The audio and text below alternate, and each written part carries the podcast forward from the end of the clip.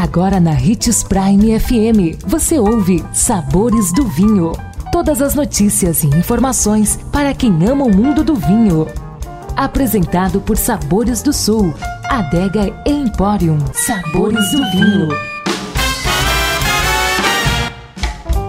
Que bom ter você conosco e só aqui nos Sabores do Vinho você tem informações sobre esse universo apaixonante. Sou Marno Menegatti, sommelier internacional da adega Sabores do Sul.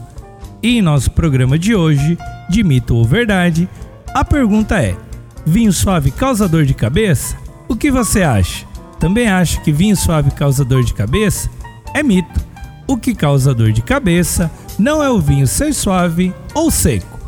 Os responsáveis pelo disparo da dor de cabeça vêm da uva, com destaque para flavonoides como os taninos e as antocianinas uma benfeitoria nos assuntos cardiovasculares, responsáveis pelo sabor, pela cor e pela sensação de que o vinho desata na boca. Esses ingredientes podem, em pessoas predispostas, desarranjar a bioquímica cerebral, propiciando aquela pressão na cabeça ou dor de cabeça. A dica para quem tem essa predisposição é consumir vinhos brancos e leves, como os maravilhosos vinhos verdes. E lembre-se de que para beber vinho você não precisa de uma ocasião especial, mas apenas uma taça.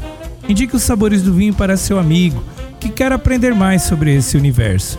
Todos os nossos programas estão disponíveis em nosso canal no Spotify. Lembrando sempre de degustar com moderação e se beber, não dirija.